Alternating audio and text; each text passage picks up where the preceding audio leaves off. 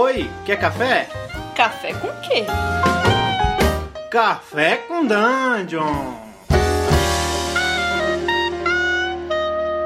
Bom dia, amigos da Regra da Casa. Estamos aqui para mais um Café com Dungeon.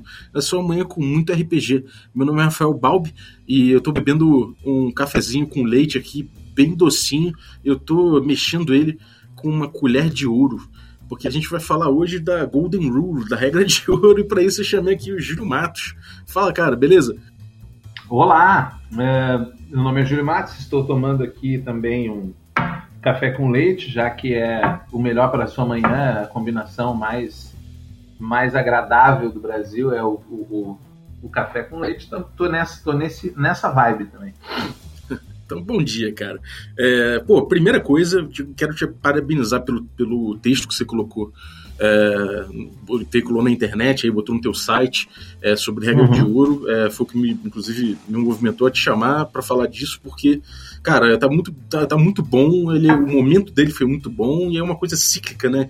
Que, que a gente tem que é essa discussão sobre o que é regra de ouro, o que, que não é regra de ouro, o que, que a evolução da regra de ouro, o que, que as pessoas acham que que, que ela que, para que, que ela serve hoje em dia. É, assunto que polêmico, que... né? Um assunto é, assim, polêmico. É, exatamente. Então eu já guardei esse link, sempre que eu tiver eu vou linkar para as pessoas. é, eu estava eu tava ah, vendo que uh, uh, tinha vários assuntos uh, rodando na comunidade, né? Em várias comunidades, na verdade, e, e começou a me dar aquela impressão de que tudo meio que se conversava. Era a comunidade tóxica, era a galera falando, inclusive que você montou lá, o papo sobre uh, rolar os dados na frente ou atrás do escudo, né? E eu comecei a me dar um, uma, uma ideia de que tudo isso tinha alguma relação com a famigerada uh, uh, regra de ouro, né? E aí, quando eu fui fazer o texto, eu, eu queria parar de, ah, para que, que serve a regra de ouro? E entrar mais a fundo na ideia de perguntar, de, de se fazer a pergunta, por que raios o jogo tem regras? Sim, lá no começo, quando a galera estava começando a descobrir ele, a primeira regra e que muita gente leva isso como lei, né? Ah, não, é uma lei. Se você não está se divertindo, uh, uh, exploda-se a regra, a regra não importa. Então, para que tem regra se na verdade ela é um problema, né?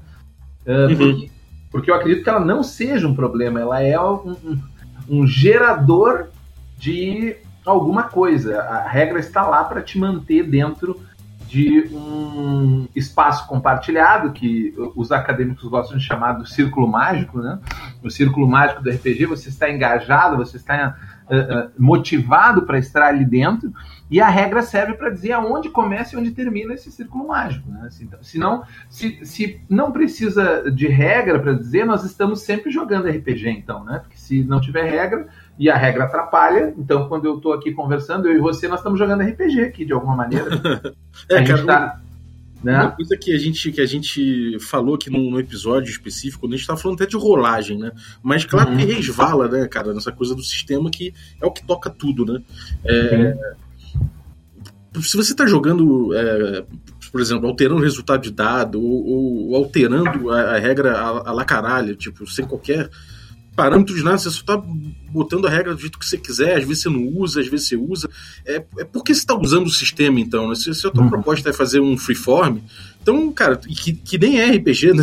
porque não tem, não tem regra, mas tudo bem, é uma contação de história coletiva. Vai uhum. lá e uhum. faz essa contação, você não precisa de, de sistema.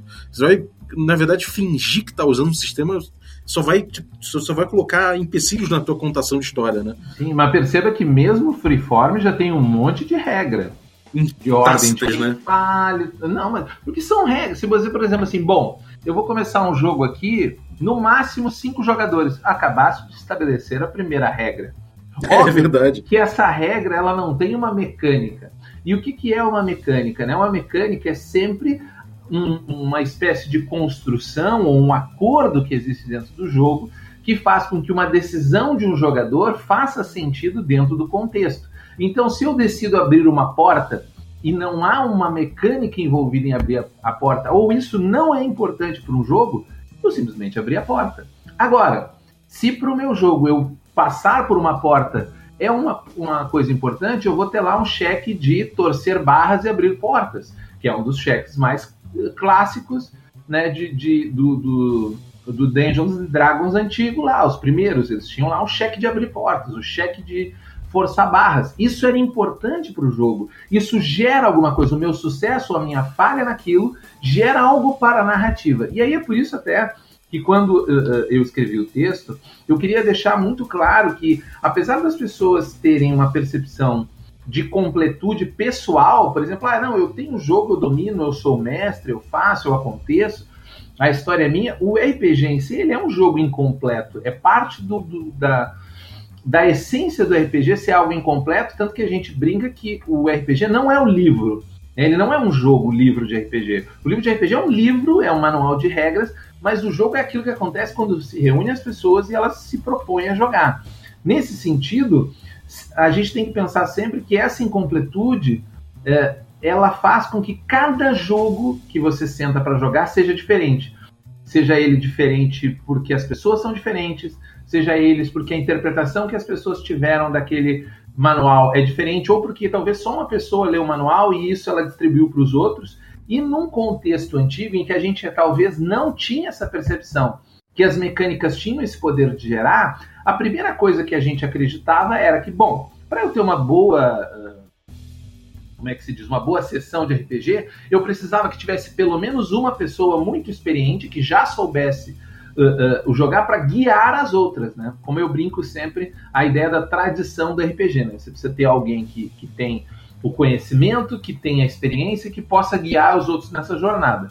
Só que, que passa nisso aí vários preconceitos, né? Exatamente. Só que dependendo da pessoa que for passar essa tradição, ela passa pelo filtro dela. Óbvio que isso acontece. É impossível a gente achar que num grupo de pessoas, uma conversa, não, as pessoas não derivem a partir dos seus próprios filtros.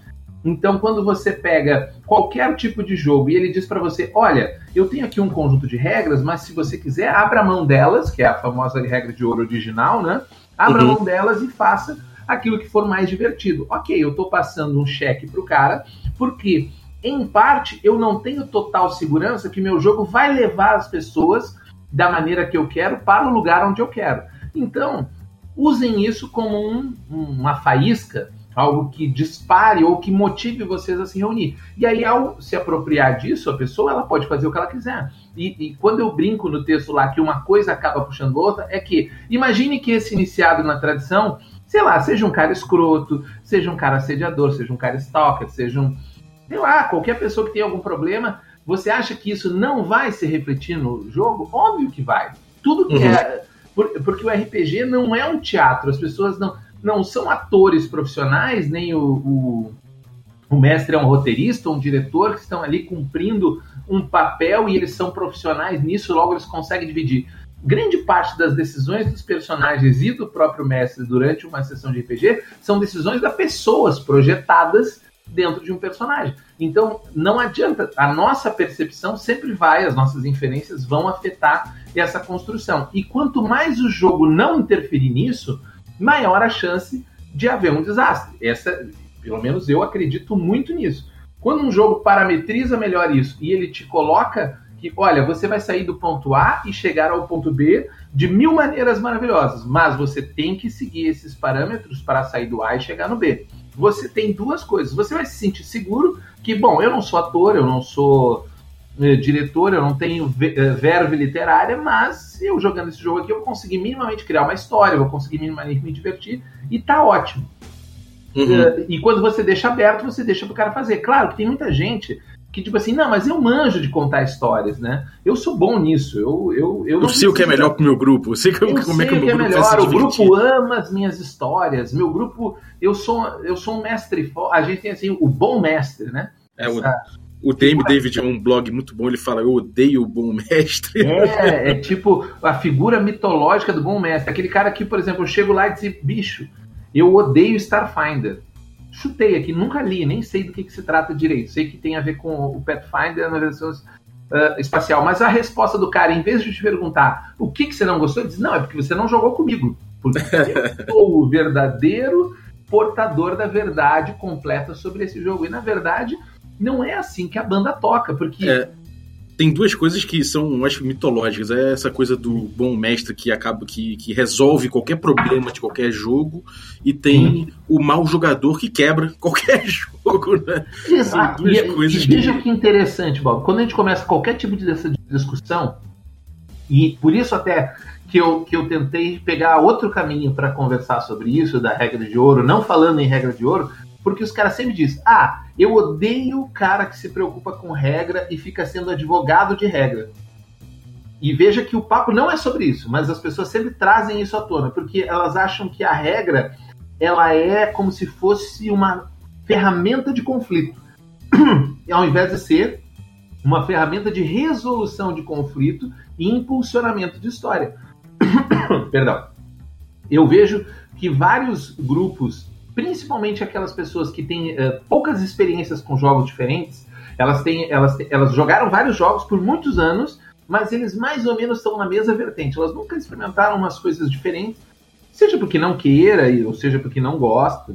E isso é tranquilo, não, não uh, acho que cada um tem que curtir aquilo que, que gosta. Mas quando alguém chega novo e pergunta por que isso é dessa forma, e você dá a sua opinião baseado apenas naquele universo restrito que você tem, a tendência sua é achar que regra não presta para nada também, porque você já alterou e modificou e assumiu tanto poder sobre aquilo, porque talvez o seu jogo lá atrás, quando você aprendeu, ou quando alguém lhe passou essa tradição, lhe disse que isso era possível, que aquilo que você está ensinando para a pessoa talvez nem seja mais o jogo, seja algo muito pessoal do seu grupo, e aquela pessoa talvez não goste.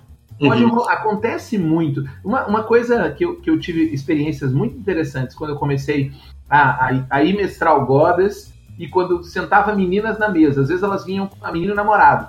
E ela sempre dizia: Ah, no jogo do pessoal lá eu não consigo fazer nada. Nesse jogo eu consegui fazer um monte de coisa. E aí eu pensei: Bom, imagina uma menina que é namorada do mestre e ela vai jogar, vai, vai construindo aí o personagem na tua cabeça e ela vai jogar, ela já tem o seu ritmo, ela entra, ah, é namorada do mestre, ah, ela é uma mulher, não sei o quê.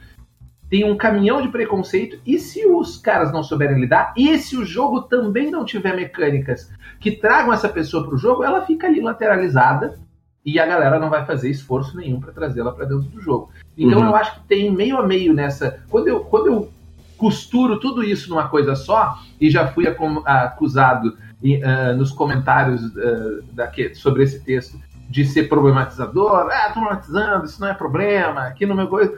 Eu, eu, eu digo o seguinte: precisamos olhar além do nosso umbigo quando estamos não só criando jogos, mas também executando jogos, né? Aquilo tá legal para mim, mas será que tá legal para todo mundo?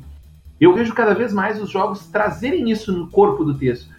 Gente, vamos conversar com a galera que tá junto, vamos trocar ideias com eles, distribuir poder narrativo não é só uh, distribuir poder para os personagens, mas é conversar com as pessoas e saber se aquilo que está rolando é legal para elas. E eu acho que os jogos uhum. têm uma parte de responsabilidade nisso também.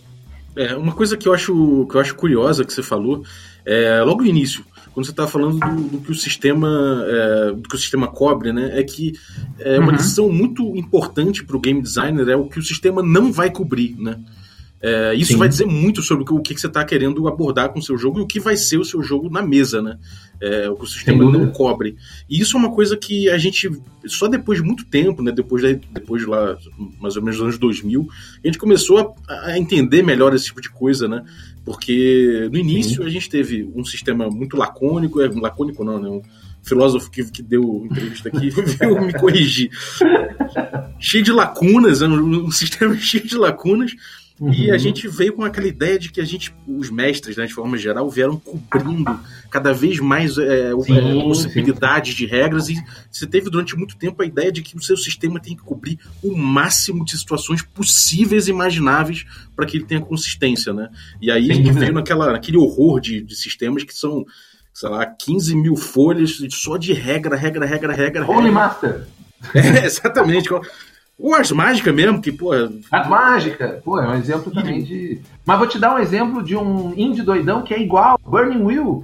Burning é, Wheel Burning... é um inferno, é muita coisa para você cuidar. Nossa, que jogo! Mas é aquela coisa, e é um jogo independente, doidão, chega de narrativa. Sabe, eu, eu acho, Bob, que a gente tem uma, uma coisa que quando eu até vou, vou, vou falar sobre uh, game design em curso, em coisas, a gente tem uma coisa que é o, o paradigma da abstração. E é, o paradigma da abstração é porque tudo num jogo de RPG é uma abstração. Quando você pega força igual a 18, você está fazendo uma mega abstração. O que, que é um cara com força 18 e um cara com força 16? Tipo, não tem como você uhum. estabelecer que isso é uma verdade ou isso é uma mentira, mas você parametriza uma abstração. Só que, como a gente não tinha elemento comparativo, uh, o único elemento comparativo, acredito eu, no início dos jogos era o wargame. Aí você criava uma estatística e dizia assim: Poxa, eu quero atirar no cara. Bom, para mim, atirar, acho que, olhando para a realidade, que é meu único uh, uh, elemento de comparação, eu acho que eu tenho que saber que arma ele tem na mão. Mas será que eu preciso mesmo? Porque atirar já vai ser uma abstração. Será que interessa? E aí você começa a pensar sobre esses detalhes abstratos que talvez você não precise simular, e cuidado, não estou falando de simulacionismo, gameismo, esqueçam isso, não é sobre isso que eu estou falando, é que a galera pega assim a, a palavra né, solta e, e, diz assim, é, que o simulacionismo. Não, bicho, eu tô falando de simulação, que é eu pegar algo na realidade e eu quero fazer isso de forma abstrata no jogo. Eu posso abstrair em outros níveis. A gente pode pegar, por exemplo, o Abismo Infinito, o jogo do John Bogeia. O John Bogeia, quando ele criou o jogo, ele queria que as pessoas se focassem no trauma de uma pessoa que não sabe se está bem acordada, se está bem dormindo, se aquilo que é o desconhecido ela está delirando ou não. Então, não tem por que eu ter uma lista de armas naquele jogo. E uhum. talvez também não tivesse por que eu ter uma lista de armas lá no Vampiro Máscara. Só que naquela época o cara não sabia disso, entendeu? Agora, quando o cara fez o Desmortos lá, o, o, o, o como é que é o nome em inglês? É. Do Desmortos. Undying, ele pensou assim, cara, eu não preciso, né? Não, essa história é sobre vampiros, eu não preciso saber quanto de dano causa uma bazuca, porque isso não é importante para os vampiros. Quando alguém puxar uma bazuca, ele já criou uma merda tão grande que isso eu vou tratar de outra forma, entendeu? Caralho, o cara tá com uma bazuca, o cara vai perder o rolê todo. Saca? Então, uh, uh, uh, esse, esse paradigma da abstração é que o jogador os jogadores vão ter que, ao longo do tempo, e acredito que aos pouquinhos eles vão entendendo, mas é um processo muito lento, que ele pode ser para qualquer coisa. Então, se ele pode ser para qualquer coisa, e eu não posso, digamos, jogar de qualquer maneira, e fórum, como a gente falou, tem alguns parâmetros, eu vou olhar no livro e naquilo que é a proposta, para onde aquele game design quer me levar, o que, que ele quer fazer. Porque se o game design hoje em dia ele criar um jogo e chegar lá no meio e botar e a partir de agora faça o que quiser, eu vou dizer para ele, foda-se então. Porque você não sabe para onde você quer ir, porque que, né? Gato, o gato uhum. invisível da, da Alice lá, você não sabe para onde quer ir, eu não quero ir com você. Eu, só, eu tenho. É tanta opção hoje, né, Bal? É porque antes não tinha opção. Hoje, bicho, só de graça.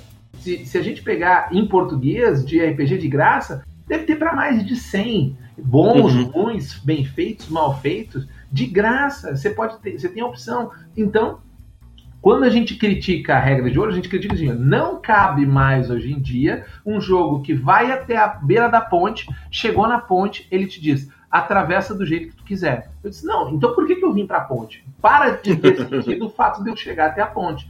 Uhum. Então é, é, é, esse cerne dessa discussão. Por que, que eu tenho a regra? Para fazer sentido o que eu estou fazendo. Porque se não fizer sentido, eu, eu largo fora. Eu não, não quero mais jogar. É, agora, a, a, regra de ouro ela ganhou muita força nos anos 90, com, principalmente com Vampire, né? Com essa coisa do, do, do, storyteller, né? Que é um sistema, como você falou, que, que tem, tem regra para bazuca, tem regra para metralhadora, quantos pentes você gasta, qual a diferença de rajada uhum. para tiro so, sozinho e tudo mais.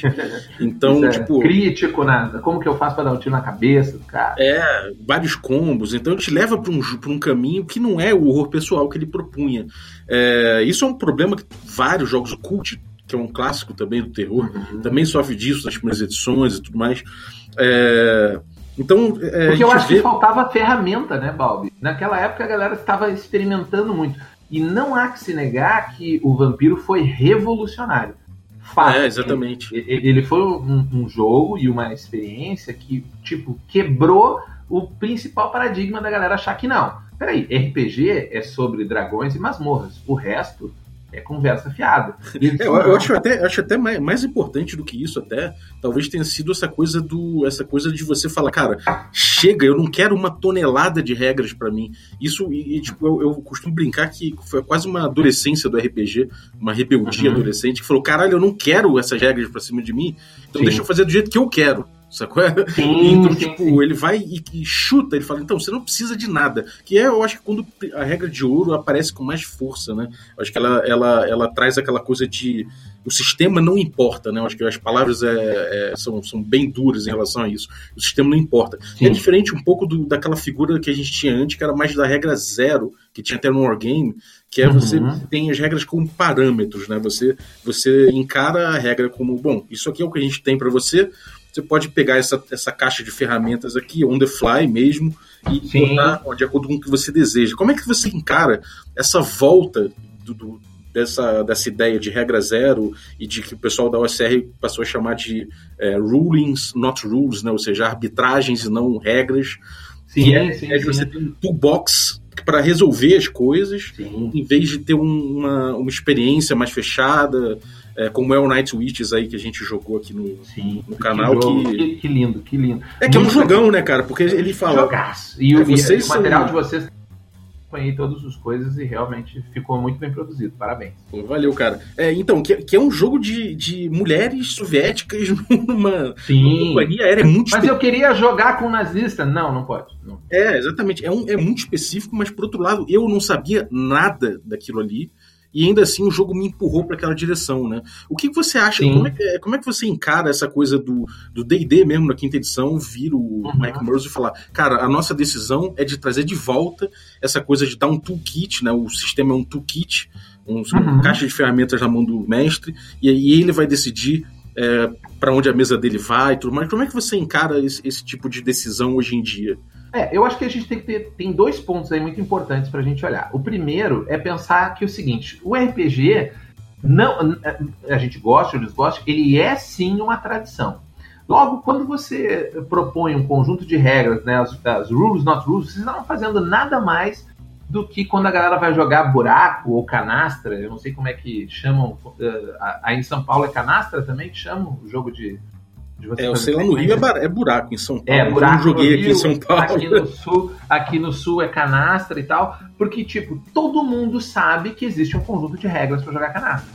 Só que o meu grupo de canastra gosta de jogar com o morto, ou sem o morto, ou com o sete como o Coringa, ou não, eu tiro o Coringa na hora. E aí nós vamos pegar aquele conjunto de regras, aplicar e vamos acordar aquele conjunto de regras no começo e para nós está ótimo, porque o cerne, o, o, o, core competence daquele negócio é nos proporcionar uma partida de canastra, de buraco.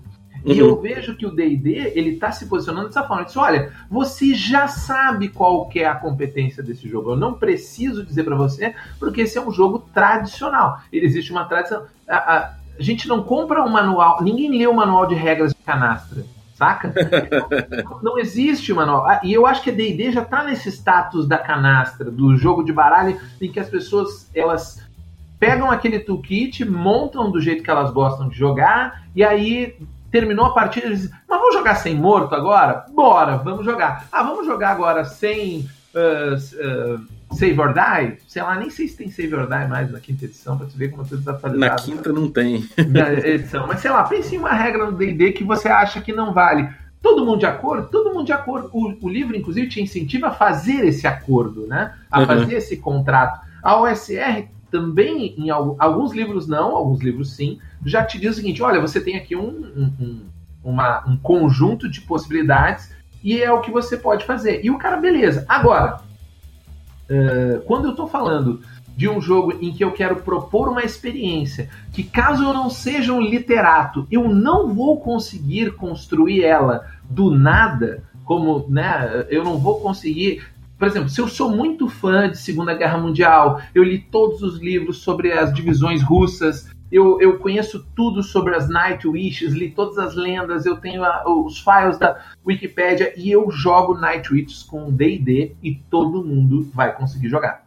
Uhum. Só que na outra ponta tem o cara que, não, manjo Segunda Guerra, sei o que, que é, sei o que são os russos, mas não faço a menor ideia do que, que se trata esse negócio de Night Wits aí dessas mulheres, o que, que elas sofriam, eu não sei. Se essa galera for jogar um jogo, a chance deles jogar com pilotos de avião brucutu que tacavam horror na galera e ficar rolando para ver se explodiu ou não explodiu é alta, concorda comigo? É, total. Ou seja, é praticamente impossível você alcançar a proposta de um jogo que só seria possível se o cara tiver todo esse background. Então, se eu, eu crio o jogo para pular essa etapa, eu consigo fazer com que um cara que nunca. Uh, uh, sei lá, eu já eu vejo filme de faroeste e acho legal, mas nunca vi um filme do Clint Eastwood. Eu vi o filme, sei lá, o Young Guns 2 lá e, e sei que os caras tiram. Nunca joguei Red Dead Redemption, beleza. Só que as mecânicas, o cara nos primeiros, ele lê a ficha, entende a, a dinâmica, nas primeiras cenas o cara já tá falando como um cowboy, agindo como um cowboy, sacando antes dos outros, porque o jogo diz o seguinte: olha, sempre que você puxar a sua arma e atirar, se acontecer tal coisa, rola os dados. E aí você que, pô, eu quero rolar o dado, então vou sacar minha arma agora. E aí você, uhum. puxa, então sacar arma é bom. Sacar arma é o que eu tenho que fazer. Legal. Ah, não, o jogo é sobre negociação no faroeste. Então, sacar arma é o que eu não tenho que fazer. E o jogo me ensina isso a partir das regras. Ele não precisa me explicar. À medida que eu vou jogando, eu vou entendendo essa dinâmica a partir das mecânicas, exatamente, porque cada decisão que eu tomo, o sistema me recompensa ou me pune de forma a fazer sentido a minha decisão. Então, é, isso, é então muito, isso ficou muito claro para mim quando eu joguei o, o. Como é que é? O Passion de las Passiones, que é de uma ah, novela mexicana. De de novela mexicana. É, ele, ele tem essa mecânica do, do meltdown, né? Que você vai marcando os pontos de meltdown, uhum. que você vai, tipo, que o seu personagem vai fritando mesmo, até ele, até ele entrar num colapso, entrar sim, numa crise. Sim. É a corrupção dos sombras urbanas também. Não, não, você vê a coisa acontecendo, né? Você vê o seu personagem se corrompendo. Não é um resultado aleatório, não é o mestre que diz para você, agora você se corrompeu e você diz, tá, tudo bem. Não, você é. sentiu aquilo passo a passo indo em direção ao que você. É, e mais do que isso, ele te estimula, a, ele te estimula a marcar pontos de meltdown para você poder fazer a, o teu jogo andar, né? Então você uhum. meio que uhum. vai dosando, fazendo escolhas difíceis e tudo mais. E quando você vê, você tá replicando no jogo exatamente o comportamento que você vê numa novela mexicana, né? Isso é muito legal, cara. Quando, eu, quando, eu, quando eu abri Não, o olho, eu falei, caralho, eu tô numa novela mexicana de fato, sem ter uma bagagem nula de novela mexicana porque eu odeio, eu, eu consegui me divertir num jogo de um tema que eu odeio. E, Imagina, mim, que loucura! E, é... isso, isso é, eu, eu acho que isso é a beleza de um sistema funcionando, né? E perceba que as coisas não são antagônicas. As pessoas acham que quando a gente coloca essas coisas em perspectiva, eu estou dizendo, ah, então se eu, o toolkit de regras do D&D para jogar com miniatura dentro do Roll20 uh, rolando dado e para saber quanto que é a classe de armadura é uma bosta. Bicho, não é um jeito de fazer as coisas. Eu gosto de jogar Magic the Gathering e gosto de jogar canastra. Eu não Sim. fico dizendo que Magic é muito melhor do que canastra e a canastra deveria acabar, porque só quem, quem joga canastra é tudo velho. Tudo bem, é, é, em parte é verdade, é só velho que joga canastra. Mas eu gosto de canastra, eu gosto de pouco, gosto de jogo de baralho. E, e, e, e é um, um, um jogo social de toolkit, onde a gente decide as regras que a gente vai usar. Só que o Magic, apesar de algumas galera jogar com House Rules, ele já é mais parametrizado que o, o Magic quer me levar para outro lado. Ele quer que eu tenha outra percepção e uhum. outra experiência. Por isso é. que eu acho que quando a gente fica discutindo regra de ouro pela regra de ouro, a, a discussão não intencionalmente, porque todo ninguém, ninguém quer, ela fica rasa e cheia de, de, de, de parece que uh, peça de Lego, entendeu? Agora eu vou tocar a peça de Lego do advogado de regras. Tá! Agora eu vou tocar a peça de Lego do coisa que, não, que eu não gosto, para provar que, na verdade, é tudo isso é um bando de indie chato que não gosta de regra. Que, aliás, o que mais indie chato gosta é de regra, bicho. Eu não sei de onde é que tiraram esse negócio que indie joga jogo sem regra. O que mais a gente inventa é regra para jogar no jogo. A gente não gosta é de regra que não faz sentido ou de regra que diz que as regras não importam. O o Gruntar, cara, recentemente aqui, a gente fez uma entrevista com ele que ele adaptou LOL para D&D. E a gente estava falando uhum. que ele pensou em adaptar para várias outras coisas, ele resolveu adaptar para D&D porque ele já estava familiarizado com o D&D demais, ele estava mexendo direto com D&D, é, o que ele, é o que era familiar para ele, e é, é, simples, né? Tem uma. Dá, dá muito fácil, as duas, os dois assuntos dão as mãos. Sim. Então você vê que, cara, às vezes isso é determinante, né? Às vezes você tem um sistema que permite esse tipo de coisa, é legal, às vezes a tua opção é essa. Né? Por outro lado, às vezes a tua opção é realmente pegar uma experiência fechada e curtir ela ao máximo, como, como você falou. É, como você chegar no restaurante e escolher o prato que você vai comer. É tudo comida no final. Vai matar sua fome? Vai, mas por caminho ou né? Eu vou, eu vou comer uma entrada e depois um prato sofisticado, ou eu vou pedir baixa aí um chuletão bem passado que eu vou mandar para dentro. É, exatamente. O bom é ter cara. diversidade, né? Ter influência. E aí, e, e, e, por que, que eu acho que isso toca no, no, no na toxicidade do, do, elemento? É quando a galera quer defender, levantar bandeira para defender a chuleta contra a comida mais refinada. Bicho, é tudo comida. Todo mundo uhum. joga e você tem que deixar jogar, tem que parar com isso. Você não é nada. Você é, é, é, brabo porque agora tem a galera aí vendendo que mestre é diploma, né? Mestre bíblico, mestre de RPG, né? Vai apresentar lá no, no, no currículo Lattes o currículo de mestre. Quem estuda a Bíblia e quem estuda D&D quinta edição pode falar que é mestre, né? Isso, é. que tipo, você ser Dungeon Master não vai você melhor não faz você um, um, um, um, literato, não faz você um storyteller. Talvez você seja, mas não é por causa disso que o outro cara que não é não possa se divertir também. Ou talvez até o outro cara que joga um outro sistema não pode estar se divertindo e curtindo lá porque ele gosta de outra coisa. Vamos relaxar, gente, e conversar mais. Maravilha, cara. Porra, obrigado, cara. Acho que isso é um mega de um papo maneiro, assim, a galera vai curtir.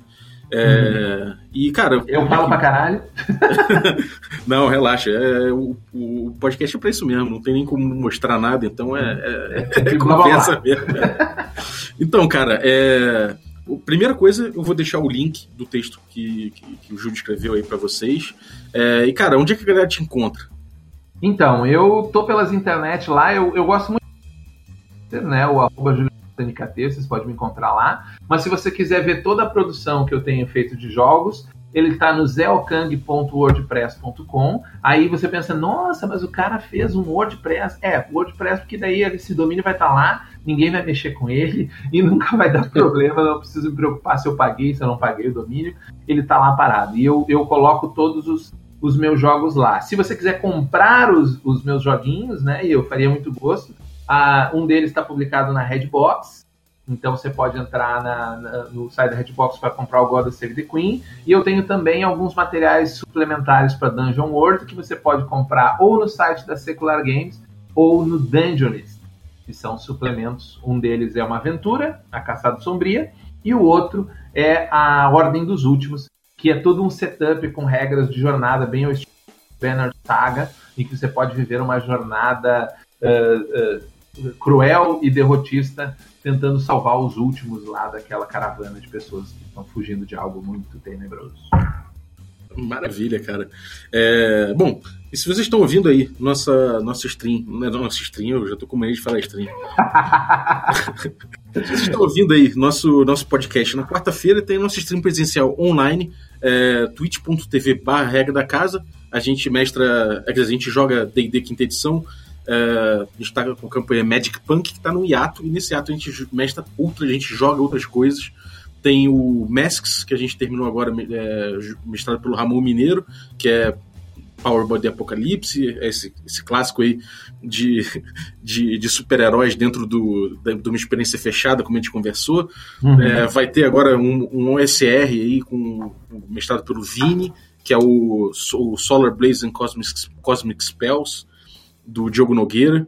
É, então tem para todo gosto. Depois deve ter outro jogo meu aí de uma sessão e a Carol deve pegar mais umas três sessões de outros jogos. Então cola aí com a gente toda, toda quarta-feira às 9 horas nesse endereço twitch.tv barra da casa. Os gameplays ficam no YouTube para você checar depois. É, a gente tem também os nossos, nossos nossas vinhetas malucas, nossos quadros estranhos lá no, no YouTube também, como Cultura Rockiano, e a gente bebendo no bar e falando merda, que é o Regra da Rua. Então pode colar lá para ver a gente passando vergonha. Pode, pode achar a gente nas redes Eu quero ser convidado para um que é o lugar onde eu gosto de falar de RPG, é no boteco. É no boteco, né? Então fica ligado aí, galera. Inclusive, você que está ouvindo a gente mora em São Paulo, é, a gente sempre avisa no Facebook, então cola lá no Facebook, no nosso, no nossa, nossa página, que a gente faz o eventinho lá, avisando que vai ter NBA, que é o Nerd, o Nerd Beer Association. E aí lá a gente Boa. às vezes grava aí esse Regra da Rua. É, e no mais, Twitch, é, Twitch não, é, instagram.com.br regra da casa, nosso, nossos bastidores e, e, fotos maneiras que a Carol tira. Você pode ver lá nossos dados e coisas assim. E redes sociais de forma geral, Twitter e tudo mais, tudo barra regra da casa. Então cola aí com a gente que é sucesso. E valeu, Júlio, brigadaço. Eu que agradeço, brigadão pelo convite, pela oportunidade e, e sejam tranquilos, joguem mais RPG. Exatamente. Valeu, cara. Um abraço, até a próxima. Um abraço.